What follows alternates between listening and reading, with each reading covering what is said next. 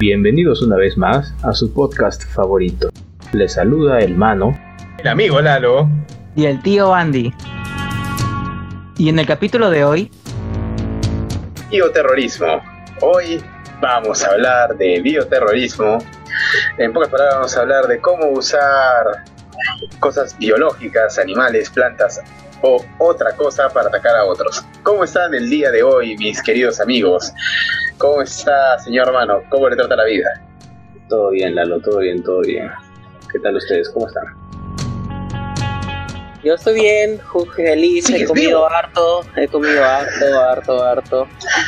me llamaron para, para almorzar por aniversario de Zafiro, creo que son 45 años de matrimonio. No tengo idea. Eh, pero bueno, no sé quién soporta tantos años a una persona, pero bueno. Míranos a nosotros aguantándote a ti. ¿Cuántos años te vamos soportando? Mínimo nos vas a regalar algo, ¿no? De plata, de papel, no sé cómo es la nota. Ah, yo no los aguanto, o sea. pero, pero bueno. no me sorprende de caca. Basura. Bueno. Como está diciendo chicos, hoy día hemos preparado para hablar de terrorismo. Y uno se preguntaría, ¿qué es bioterrorismo? Pues hay muchas definiciones, a mí la que más me gusta es decir, usar microorganismos, organismos biológicos, sean plantas, animales o cualquier tipo de microorganismo como un arma con fines militares, sea para generar enfermedad, muerte y simplemente el pánico y el horror. Como cuando alguien te ve de noche y dice, ¡Oh! Esa cara, Dios mío. Eh, pero hay, hay mucho de, de qué es, por ejemplo, aunque parezca mentira, eh, Estados Unidos, España y otros países se han preparado ante la tentativa de un ataque bioterrorista. Y sin ir muy lejos, el Centro de Control y Prevención de Enfermedades de los Estados Unidos define al bioterrorismo como cualquier liberación de un virus, bacteria, toxina u otro agente que pueda generar enfermedades o sea perjudicial tanto para el ser humano como para animales o plantas. Y aquí cabe algo que mucha gente no sabe, pero bioterrorismo también es, eh, por ejemplo, una enfermedad que ataque plantas y de tal manera que los eh, centros de cultivo o las zonas campesinas queden devastadas de tal manera que la población no tiene que comer. Y eso también es considerado bioterrorismo o infectar el agua de los pozos a modo de judíos. Eh, fui muy racista, lo lamento por el chiste de judíos, pero se me vino a la mente. qué cago. Pero sí, básicamente el bioterrorismo es eso, ¿no? tratar de, entre comillas, afectar o de vulnerar a las personas, más que todo, de cierta forma. Puede ser de forma directa o de forma indirecta. Por ejemplo, como lo dijo Lalo, de forma directa es, por ejemplo, esparciendo una enfermedad que afecte a las personas, como, como el anthrax, por ejemplo, que se ha usado varias veces para bioterrorismo, y otras de forma indirecta que son, como lo dijiste también, eh, matando, perjudicando cosechas, cultivos que a la larga o a la corta, no sé, dependiendo del tiempo, eh, puedan afectar a las personas que dependen de esos alimentos, ¿no? O sea, si es una zona rural en la que dependen de sus, de sus cosechas para poder eh, venderlas y tener algún ingreso o simplemente para poder comer. Si las infectas, pues prácticamente los estás matando de hambre. Y ese es un atentado terrorista también indirecto, desde mi punto de vista. El tema chévere del bioterrorismo es que es atractivo, militarmente hablando, porque matas eh, a la población sin dañar los edificios, cosa que no puedes hacer cuando entras en una guerra con armas físicas. Pero también hay un drawback, que es eh, lo perjudicial es que tu arma biológica no sabe diferenciar enemigos de aliados y te vas de, de poto. Ah, señor Andy, no sé qué. No, además de que. es que además de que, o sea, si bien es algo muy atractivo para eh, militarmente, también es depende de qué tipo de agente vayan a utilizar porque eh, sobre todo como el Anthrax, que lo mencionó el mano, eh, es súper atractivo porque nadie lo ve. Es, es difícil de detectar, se podría decir, en cierta forma porque necesitas pues no hacer estudios clínicos, estudios claro, microbiológicos. muchos días hasta que veas el foco. Y con y, el antrax se, contagia muy rápidamente, además que lo encontramos en el medio ambiente. Pero también estos tipos este tipo de gente como el antrax de, este, permanece en la superficie por muchísimos años. Entonces, eso también es una cuestión de, de está bien, este eh, atacaste, tienes ahí todas las construcciones en bien, buen estado, pero a ver, destruye el Antrax que está pegado en todas las construcciones, decía es difícil. Entonces, es, tiene sus pros y sus, y sus contras de utilizar este bioterrorismo, bueno, al menos en este caso el Antrax. Pero yo más que me quería centrar en la parte de lo que dijo Lalo, o sea que es eh, cualquier organismo vivo, más que todo, no necesariamente microorganismo, eh, porque el, antes yo creo que, bueno, ya es algo que creo que, vamos a ver en un rato, que es la historia eh, sobre la peste negra, que mandaban para debilitar un, no sé, una población, mandaban una persona con la peste negra para que contagie a esa población, para después atacarlos, ¿no? Entonces, claro. y, ahí utilizaban como, como agente eh, bueno, la, eh, la, peste, la peste, pero el que contagiaba era un ser humano, ¿no? Exacto, pero no, es, no es directa eh, o no es directo el ataque, sino usan medios de transporte, si se puede decir así, que no se usan comúnmente. Por ejemplo, cuando lanzas una bomba atómica, mandas un misil balístico que obviamente contiene la cabeza nuclear y va a reventar todo. Pero en el caso de ataque bioterrorista, puede ser que mandes un queque a un familiar, entre comillas, puede ser que envíes a un conejito que estás regalándole una prima, por así decirlo. O sea, el, el, empaque, el, el, modo en el que envías o dispersas o atacas con, con, esta arma biológica, porque eso es lo que es el bioterrorismo, el uso de armas biológicas, eh, puede ser usada de mil formas. O sea, tú no tienes ni idea de cómo puede ser usada. Y el otro, el otro, lo otro que estabas diciendo que es que es muy difícil manejar este tipo de, guerras, por así decirlo, porque tú, a comparación de las armas físicas, no tienes el control de estas. O sea, si se te pasó la mano, como con el Antras, como dice Andy, y infectaste una zona, esa zona va a seguir infectada por muchísimos años. Si no puedes desinfectar la zona después de haber terminado el conflicto o lo que sea, esa zona va a ser una zona de cuarentena a la que nadie va a poder acercarse, va a ser un Chernobyl. Exacto. Como Hiroshima, pues, ¿no? Igualito, o sea, lanzaron la bomba atómica y ese lugar mm. sigue siendo eh, radioactivo a, niveles inimaginables, ¿no? Pero mira, a poner a modo de contexto a nuestros escuchas, podríamos decir para que alguien la tenga un poco más clara esta película y también que es un cómic, eh, de Vendetta de Alan Moore. En él se pone justamente un futuro distópico en el que todo es provocado a partir de un arma biológica y un atentado terrorista, bioterrorista, mejor dicho, en tres puntos. Si tú infectas el agua, infectas a la gente, automáticamente el patógeno se va a expandir muy rápidamente y va a ser muy difícil de, de tratar. Pero estamos hablando en esta película, por ejemplo, que la estoy usando como modo de ejemplo, de algo más futurista, algo de nuestros tiempos, un ataque coordinado con un microorganismo, pero para quienes no lo saben, el bioterrorismo o la lucha con eh, patógenos o organismos biológicos que pueden ser utilizados o venenos es tan antigua como la humanidad. Y creo que ahí, Manito, tú nos puedes orientar un poquito más. Sí, de acuerdo a lo que investigué, lo poco que investigué, porque quiero recordarles a todos los que nos escuchan que siempre tenemos un background, una investigación aparte que nos respalda siempre que hablamos de estos temas pero como deben saber también no es una, a veces no es una investigación tan tan exhaustiva, entonces puede ser que en algunos casitos o en algunas partes cometamos algunos errores.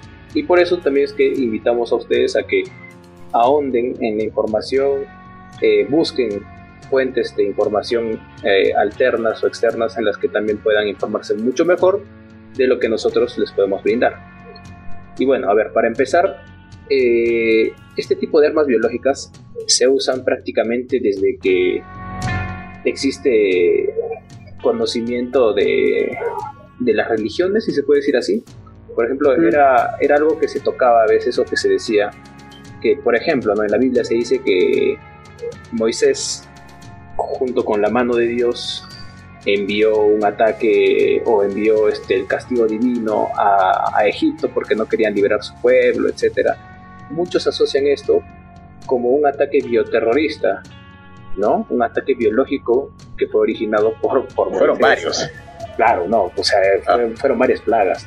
Pero una de ellas, la que terminó matando a mucha gente, se dice que era el anthrax o eh, hay otro hay otro hay otro virus o bacteria. Y cientos. El carbunco creo si no me equivoco. Carbunco el cornezuelo también podría ser que es un hongo que se va al cerebro.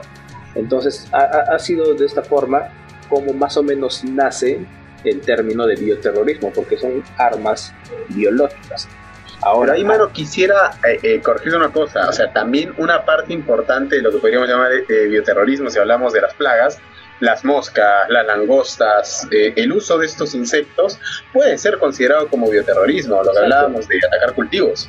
Así es, son, son, este, son ataques biológicos, pues. Eso es el bioterrorismo, eso es las armas biológicas, utilizar, este, valga la redundancia, armas vivas, armas biológicas. Entonces también a través de la historia se fueron viendo casos como en la Primera y Segunda Guerra Mundial, que se utilizaban, este, por ejemplo, infecciones en el, en el agua, o que también se dice mucho que en la Segunda Guerra Mundial los rusos utilizaron el carbunco, si no me equivoco, para poder infectar a las tropas nazis que estaban invadiendo Rusia. Y este carbunco pues tiene una, una forma de, o un mecanismo de acción en el ser humano, si no me equivoco, que te produce como que una neumonía. Entonces, asocia la neumonía con el frío de verga que hacía en Rusia justo en ese año eh, o en esos años, pero se bajaron a casi todo el ejército nazi solo con eso. Y es parte de, de, de este tipo, ¿no? de este tipo de armas que se utilizan. Ahora, seguía pasando la historia, sigue pasando y podemos darnos cuenta que, por ejemplo, en la Edad Media también, como lo dijo Andy, se, se utilizaba la peste negra en animales o en personas, ¿no? O se, transmitía, por ejemplo, cogías un montón de ratas que estaban infectadas con este virus y las soltabas en una zona en la que querías que se transmite esta enfermedad. Eso es un ataque bioterrorista también.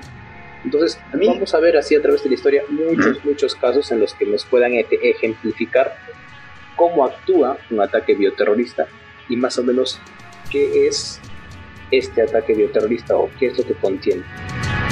Exacto, es que hay muchos casos que de repente han pasado en la historia y que de repente ni siquiera lo puede, en ese entonces se, se asoció a un tipo de terrorismo, ya que si bien se ha hecho esto eh, por muchos años, pues el término no es tan antiguo, sé que se podría decir, que digamos, ¿no? O sea, eh, ahora más que todo sí se utiliza este, este término porque ya tenemos una tecnología muy avanzada eh, en la actualidad de que se puede utilizar ingeniería genética, se puede utilizar este, no sé, muchísimo, mucha tecnología para modificar organismos, este, microorganismos más que todo, porque creo que ahora más que eh, si, es que, porque no estoy seguro, que se esté investigando eh, la utilización de, de, ataques biológicos. Créeme que sí. Eh, seguramente. En teoría, en teoría seguramente, pero, sí. Exacto, o sea, secreto hay, hay, hay leyes que, que, regulan de que no se debe utilizar el bioterrorismo, en Estados Unidos tienen leyes, en Perú también, entonces en todo el mundo tenemos leyes pero todos firmamos el Tratado de Cartagena, pero hermano, todos firmamos el Tratado de Cartagena no entre todos, comillas. No, todos. Eso también es verdad. o sea, no, no, vas a poner ahí a los no sé tantos países. Por ejemplo, creo, creo que China no está, por ser un país comunista, creo que tiene no está, sus propias cosas. Fuera. Tampoco estaba ninguna de las Coreas, si no estoy mal, porque en ese tiempo no existían, pues, cuando se firmó. Claro, pero a eso me refiero, o sea, supuestamente, bueno, tienen todos tienen regulación, toda la cosa, pero eh, con, es, con esos nuevos avances tecnológicos, pues se hace más fácil eh, hacerlo y sobre todo eh, existiendo estos, bueno, es otro tema, bueno, estos biohackers, entonces pueden causar un arma biológica sin saberlo, ¿no? O sea, todo esta, este avance tecnológico está logrando de que la gente se em, empiece a ponerse creativa se acelera mucho, creo yo. Creando, creando organismos que no sabemos, eh, pero es eso, o sea, lo que mencioné antes, más y cada vez es más difícil detectar un ataque terrorista, bioterrorista. O sea, porque puede venir, como lo dijo el mando, o sea, puede venir en una en un conejo, como puede venir en un pan, eh, como puede venir en, un misil. No, te la pongo más creativo. O sea, agarro un hielo con, con el patógeno o tu atomizador, el fiu fiu, y le echas un fiu fiu al aire acondicionado de un lugar y ya los prendiste a todos.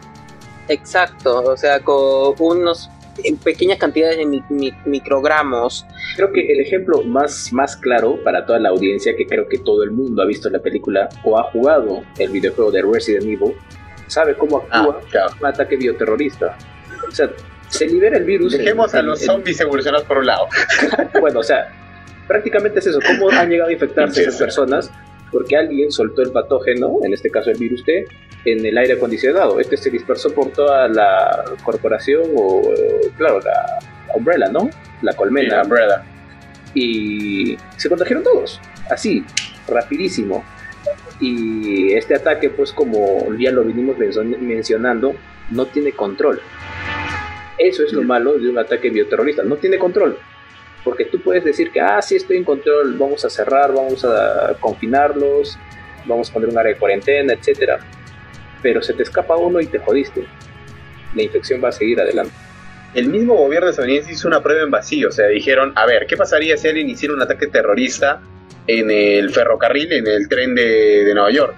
Ya es prácticamente imposible de controlar porque sería demasiado rápido la, expansión del patógeno en comparación con lo que puedes controlar. Con tantas bajadas y subidas en un, en un lugar concurrido como un tren o una eh, el metro, o, simplemente el depósito de agua, donde están tratando el agua, ahí se dispersa en, minutos, estás contagiando cientos o miles de personas en horas. Creo que millones, bichita. Mm. Que tenga, bueno, dependiendo también de qué lugar sea el que se, el que se tome como objetivo ¿no? de este ataque. Si es una ciudad grande como Manhattan o Chicago o cualquier ciudad grande de Europa, la infección va a ser rapidísima. Es por eso también que que se crean estos, estas, este, estas leyes internacionales que evitan la investigación de armas biológicas y su uso, porque todos los países gigantes tiemblan al escuchar que te puede caer un ataque bioterrorista, o sea, es prácticamente imposible de detener. la única forma de detenerlo es antes de que llegue a tu país. Una vez que está dentro, por ejemplo, eh, la viruela es un caso típico, o sea, Estados Unidos tiene millones de vacunas para viruela, pero a pesar de que tienes millones de vacunas, ellos saben que ante un ataque, por ejemplo, que alguien lance viruela, no va a ser tan rápida la respuesta, no van a poder vacunar a todas las personas a tiempo y igual va a ser un desastre a la larga. ¿Sí o no, señor Andy? Entonces, ¿qué cree? Con un ataque de viruela me bajo todo el Perú de una, no, creía, tanto. Es que también es que es, eh, es dependiendo cómo se maneje, la verdad. O sea, qué tan rápido sean eh, y cómo se llama, digamos, la respuesta o la detección básica, o sea, base, porque sea, puedes ver de que, pucha, encontraste a una persona que fue a un hospital y se ve que tiene, no sé, pústulas o que tiene tales cosas que... Em, te dan indicios, pues. De te, dan indicios y se escucha ya. las pistas. Ya, es una persona, no pasa nada, eh, se le va a tratar todo normal y toda la cosa. Pero si ya, este, pero obviamente ponen como que un, un checkcito en alerta, ¿no? Una alerta súper básica. Pero ya te vienen dos, yo te vienen tres y ya ah, no, esto ya está pasando otra cosa. Entonces ya se da un aviso más rápido, este, ya, se da, ya se da una, una alerta a, las entidades mayores y toda la cosa. Es, todo depende del país, de la, la, capacidad del doctor o del de, sistema de salud y toda la cosa. si bien el Perú no tiene un sistema de salud muy avanzado, pero aún así tampoco no podemos decir, pucha, eh, con, una, con un ataque eh, bioterrorista nos morimos. No, porque al final al cabo yo creo que sí tenemos al menos si tenemos algunos doctores que son muy buenos. Este, no conozco, sinceramente no conozco ningún doctor que, sea encargado en, ¿cómo se llama esto? ¿Epidemiología o...? Epidemiólogos, no conozco ningún epidemiólogo, pero yo al menos yo sí, creo sí tenemos, sí tenemos. Tampoco somos de los peores países, la verdad. No, no, somos de los peores. Pero el tipo de respuesta en otros países a comparación del nuestro es, es mucho mayor. Ah, oh, que no lo vamos a comparar que con Estados Unidos Europa, que la ah, tecnología está mucho más más este, avanzada, ¿no? Pero, por ejemplo, a ver, poniendo... Que todos hemos salido jalados ¿ah? ahorita por eso. Sí, por eso, poniéndonos conspiranoicos, suponiendo que lo del COVID sea un ataque bioterrorista de cierto país a cierta parte del mundo, entre comillas, ¿no? Vamos a vamos a dejarlo así, han habido países en los que ha actuado rapidísimo, ¿ah? Rapidísimo, y no están en Europa.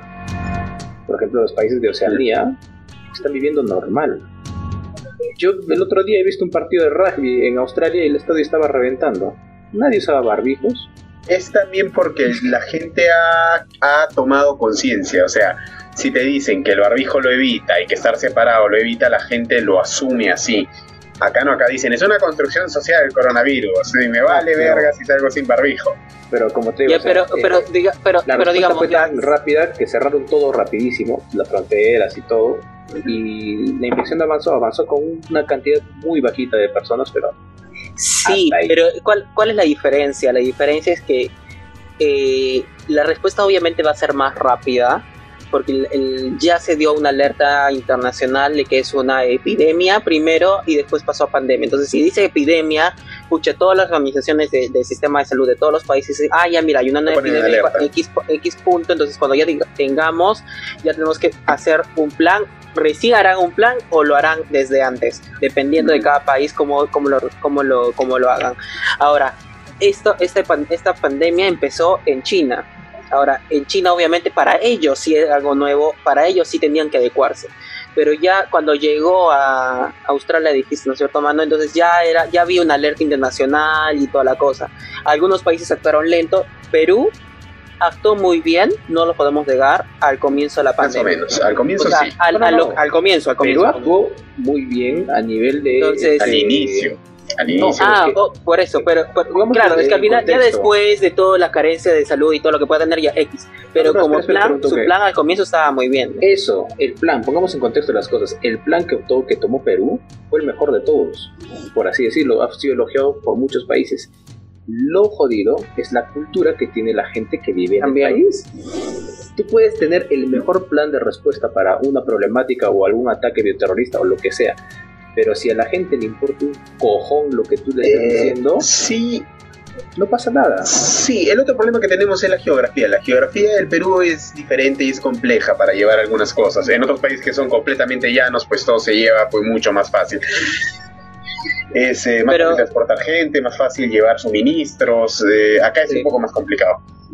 Sí, pero digamos, ahora que hemos hablado de- del, del eh, COVID-19, eh, bueno, yo, yo tengo, hay diferentes tipos de bioterrorismo, bueno, el bioterrorismo eh, en general que ya hemos hablado, pero eh, como bien lo dijimos, estos eh, se dan por diferentes tipos de agentes, ¿no? Que pueden ser plantas, pueden ser virus, bacterias, lo que sea. Entonces ya eh, en esto al menos se sabe de que existen tres tipos de categorías en estos tipos Ujú. de agentes para el bioterrorismo.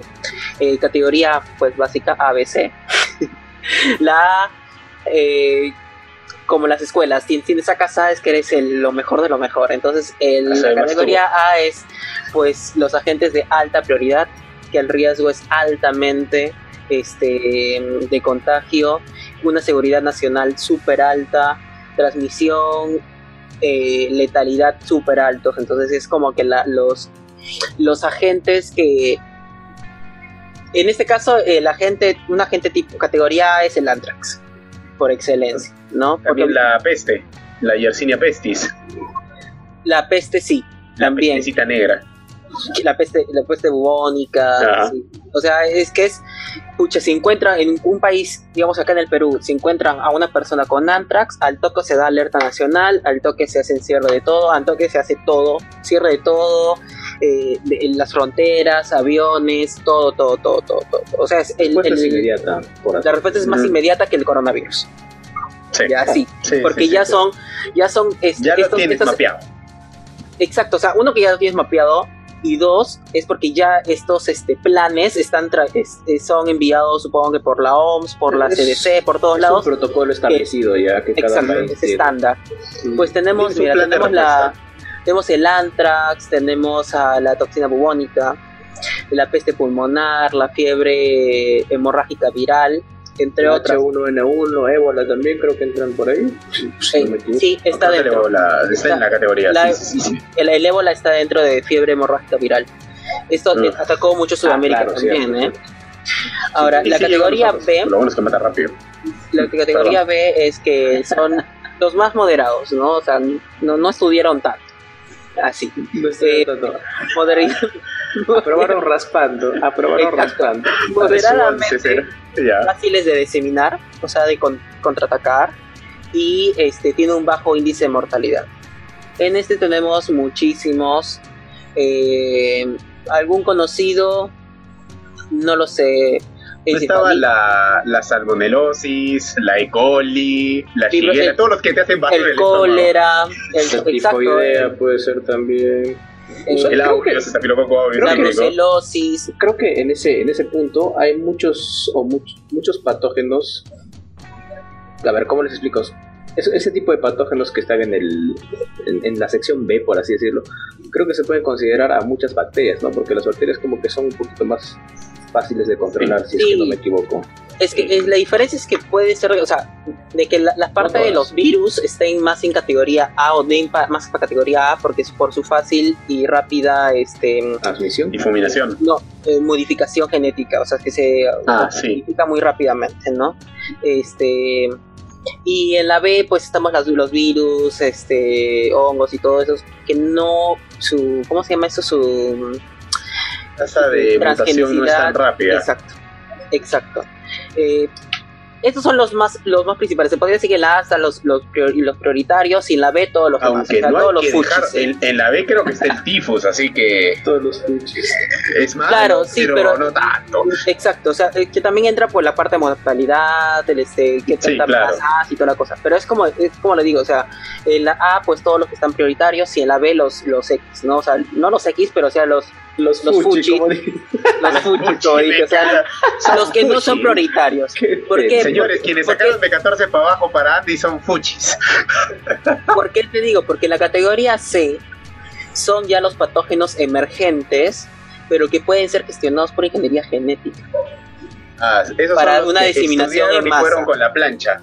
Los plajeros. O los sea, que tienen el examen ahí guardado. o sea, estos tienen facilidad de producción y diseminación, alto índice de mortalidad o este, habilidad de causar un mayor impacto de salud. Pero, o sea, pueden ser una categoría A, técnicamente, pero estos se pueden atacar por ingeniería genética. Se puede diseminar por ingeniería genética. ¿En cuáles están estos? Estamos el SARS, la influenza, la que decía. H1N1, el COVID-19, el VIH. El VIH. mm. O sea, tiene- o sea, ¿puede haber, ¿puede haber un ataque bioterrorista con VIH? Sí. Con, con SARS también es bien fácil, o sea, no sé si Con alguien South. Park, el capítulo en que el casino frotaba chinos en las mantas y luego les mandaban las mantas al pueblito y todos tenían SARS. Lo siento, soy pobre, no tengo. Ay, No- tengo- No miras, no miras nunca South Park ni por YouTube, te odio. No.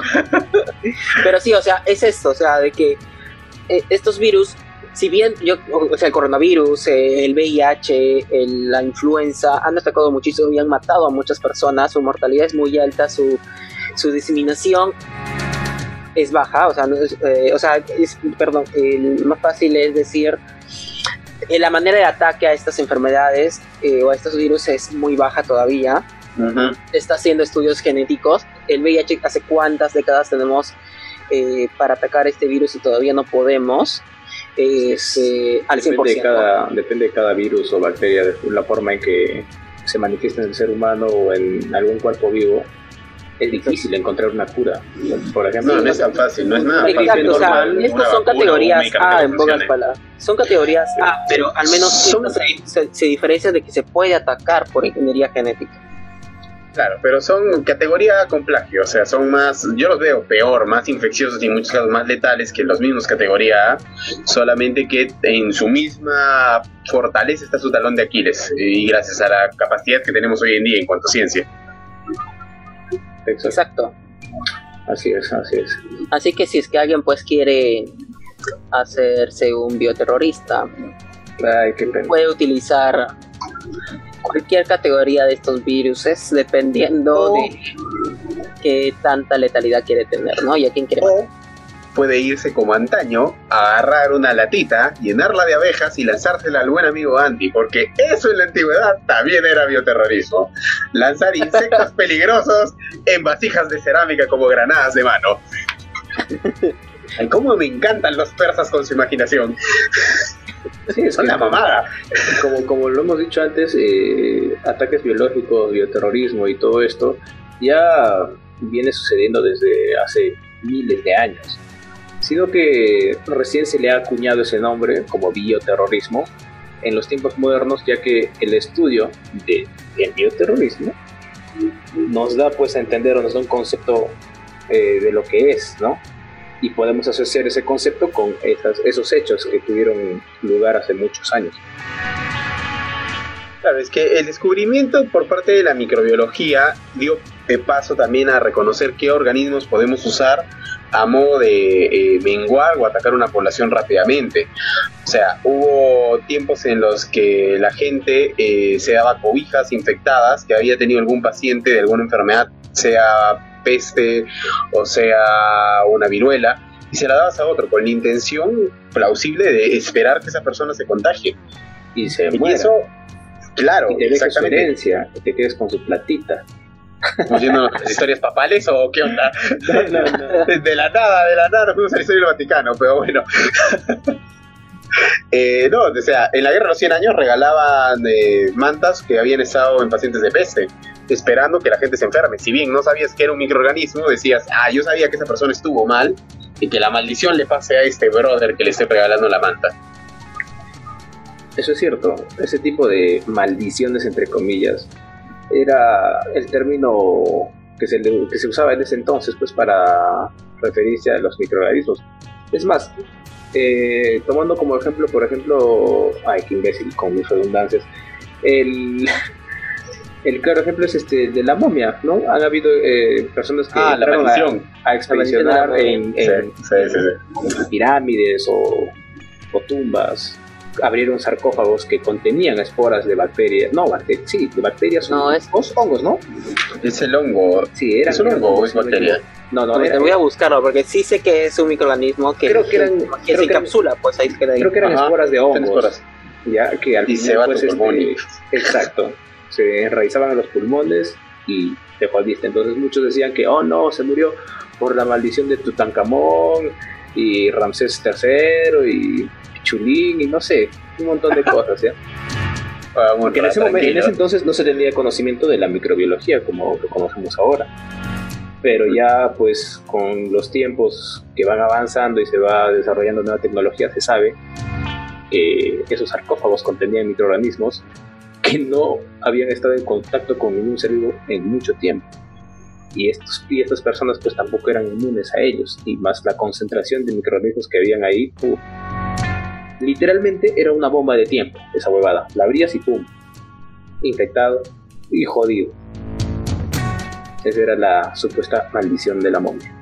Mira, he encontrado, pues hoy son varios, este, estamos hablando de Staphylococcus, Pseudomonas, Aspergillus niger, Aspergillus flavus, o sea, lo que pasaba si era... Qué rico cóctel, carajo. Exacto, o sea, todos son súper patógenos, o sea, lo que pasaba es que estos se encapsulan o se pueden mantener por muchísimo tiempo, entonces este, cuando abrían, abrían las tumbas, entraba el aire, se movía, o la gente mismo que caminaba ahí dentro, movía el polvo, este polvo se respiraba, y obviamente que no pasaba nada, ¿no? O sea, en el momento no te va a pasar nada, entonces la gente hacía su vida normal hasta que en un momento mueren o se ponían súper enfermos eh, en una etapa donde ya no podían recuperarse.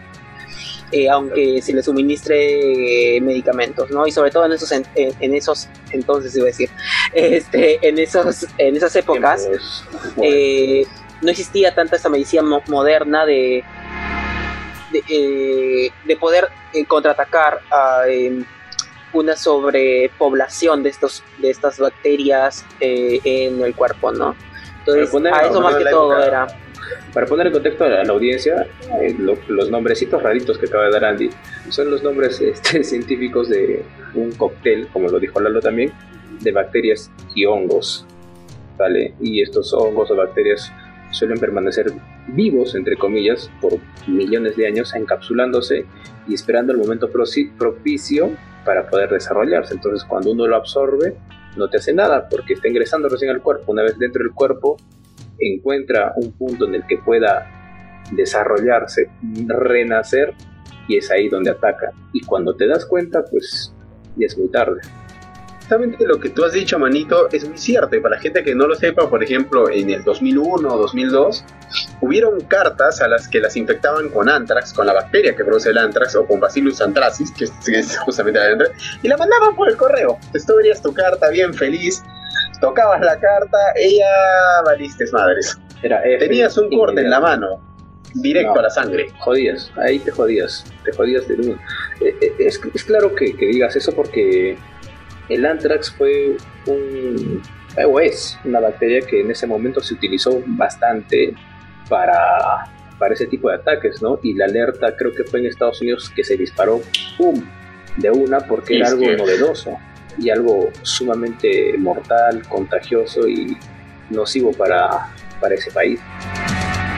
Exacto, es, es dentro de lo que yo le estaba diciendo, ¿no? O sea, son agentes tan, tan dañinos, mortales, que ya existen eh, normas o procedimientos estándares a nivel internacional de cómo se debe actuar, ¿no? Lo más típico es una, un cierre general, creo que del país, o al menos de la ciudad, eh, una alta prioridad de, este, de salvaguardar la vida de los UCIs, UCIMS, eh, y estar alerta y, notificar cuando haya un nuevo, un nuevo paciente en diferentes hospitales, ¿no?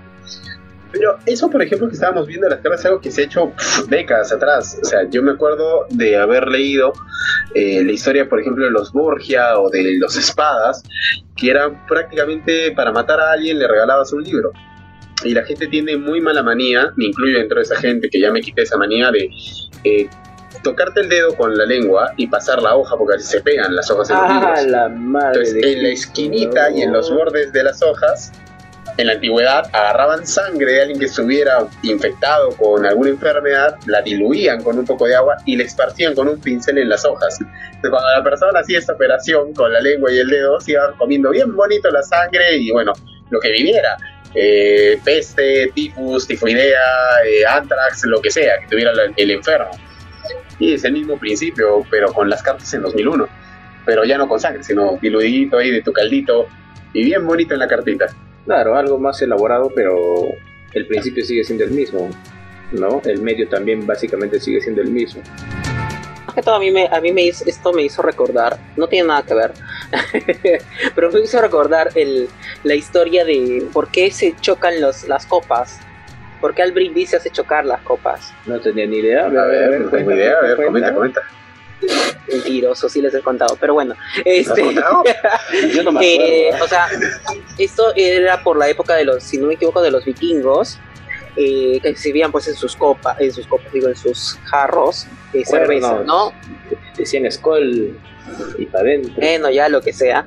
Pero este, la cuestión es de que había mucha traición entonces lo que hacían era envenenar a, no sé, al, eh, bueno, al, líder, se podría decir. O sea, entre, entre líderes o entre clanes o entre familias, lo que sea, eh, había mucho envenenamiento, ¿no? Entonces lo que pasaba era de que para que eh, era como una cuestión de protección. por si acaso. Exacto, de protecciones, de que, ay, así, a veces, eh, no sé si me envenenaste la copa, así que vamos a chocar los, los, pues, los, skulls.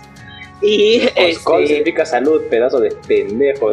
ah, bueno, lo que sea, las copas, no sé, las copas, eh, porque cuando haces el acto de chocar las copas, el agua pues salpica, ¿no? Entonces ahí podría pasarse el veneno de un vaso al otro. No necesariamente pasarse todo el veneno, pero al menos si, yo me voy a morir, tú también te vas a morir. Exacto. Entonces, de ahí vino esa, esa, esa tradición de chocar los, los estos por una desconfianza. Ah, entonces cada vez que decimos salud es como que puta, este pendejo me quiere matar. Me quiere matar. eh, no ha cambiado mucho, ¿ah? Acá hay unos pendejos que me quieren matar con alcohol. Pero sí, bueno, ya para creo que para ir finalizando el, el podcast, una pequeña reflexión que quiero acotar es la que en algún momento dijo, creo que, creo que fue Albert Einstein, si no me equivoco, que la cuarta, cuarta guerra mundial, es que más o menos me acuerdo así. No está bien, está bien, vez, bien. Tal vez estoy cagándola. Estás muy bien, no, no, no le estás cagando. Estás, estás bajo buen camino. Pero la ya dinos, ¿qué, ya, ya dinos, ¿qué dice Google? Apura. Aguanta, el único, el único que anda viendo Google siempre eres tú, bro. Así. Pero eso no está mal. No digo que No esté está mal, pero no digas que La todos hacemos lo mismo, porque no, no hacemos lo mismo. Bueno, ya, la cosa es que eh, Albert Einstein dijo que la Cuarta Guerra Mundial se va a librar con palos. No va a ser un- una guerra con armas futuristas ni nada. Y esto lo dijo ¿por qué?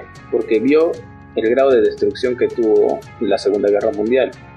Y muchos piensan que la Tercera Guerra Mundial, que cuando suceda, ojalá nunca suceda, pero si es que llega a suceder, va a ser con ataques nucleares y demás pendejadas. Yo, personalmente, yo creo que va a ser algo más, más, más nocivo que un ataque nuclear.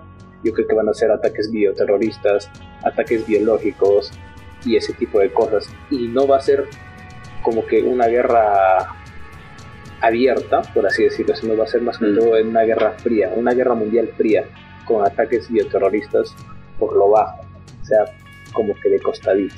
No, tu, tu idea no es nada mala. La verdad que eh, pensando desde ese punto de vista y poniéndome en el modo conspiranoico, Flip, eh, sí es verdad, porque todas las, todo- todos nos centramos siempre en el miedo de un invierno nuclear y de una guerra nuclear. Siempre el objetivo está ahí. Hemos creado sensores, hemos creado medidas de contingencia, drones que detecten radiación en caso algún país se quiera pasar de listillo. Pero no hemos hecho nada con el tema biológico, con el tema de desarrollar sensores biológicos que puedan estar en órbita con un dron o con algo que nos permite detectar cuando un país se quiera pasar de pendex o estar mandando constantemente eh, revisiones a las investigaciones en los organismos públicos de cada país, sobre todo los relacionados al desarrollo con, con microorganismos. Entonces es muy probable, muy plausible lo que tú dices, de hacer un ataque por lo bajo sin que nadie se dé cuenta. Es que es bien difícil, la verdad. Eh, no, no, no sabría cómo hacer. O sea, aparte de mi carrera, no Mejor sabría cómo hacer sepas, un, sensor. Un sensor Sepas, para detectar cepas eh, patógenas eh, eh, utilizados, porque al final y al cabo no, no emiten una radiación. Eh, Es- eso es lo bello del ataque bioterrorista, que es, es bien complicado detectar antes de el ataque. Porque Exacto. como lo dices, un, un ataque con, misiles balísticos, con un radar, puta, te das cuenta que te están llegando los misiles y dices, mierda, me tengo que preparar, los reviento en el aire, algo hago.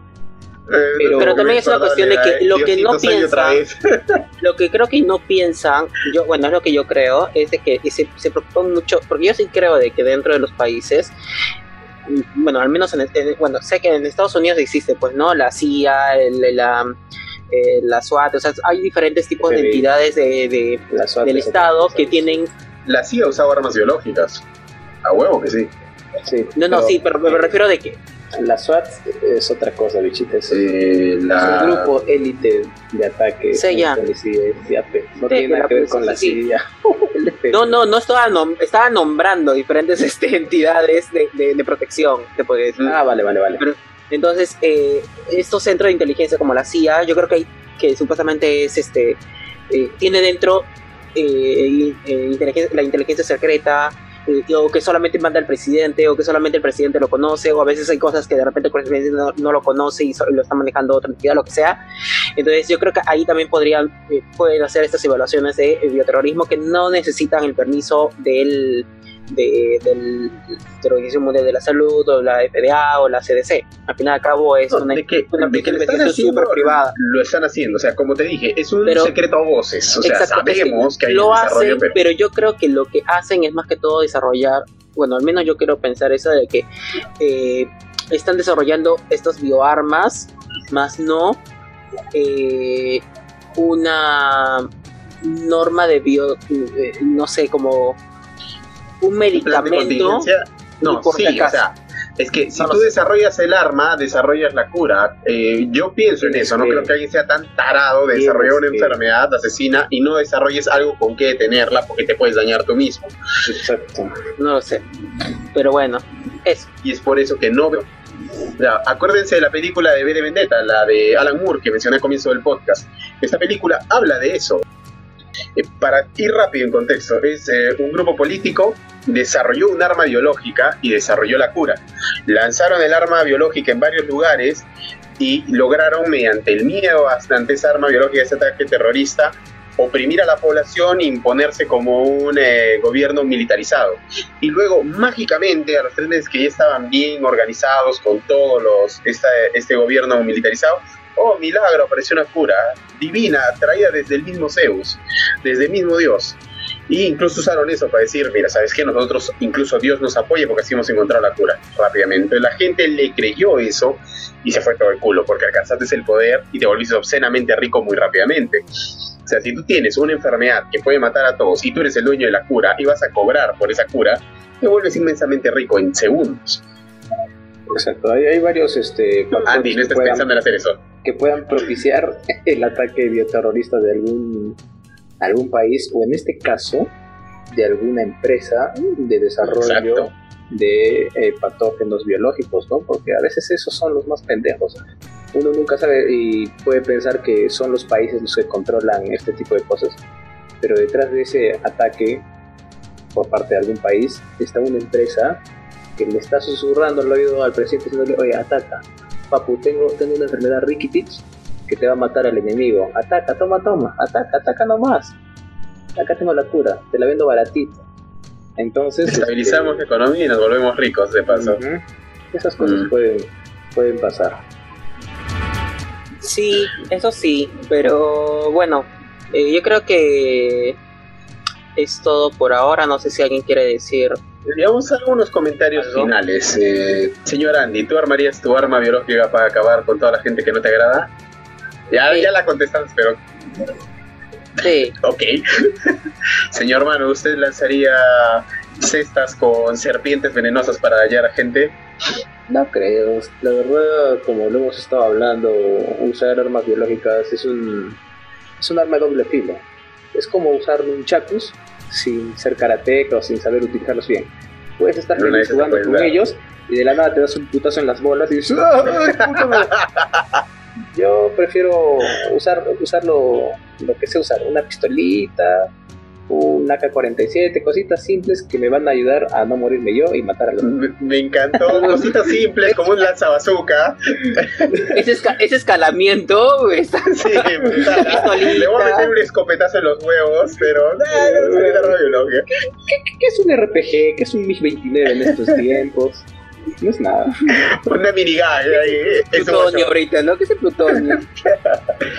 no, bueno, ya acabando. Eh, sí, yo tampoco los usaría.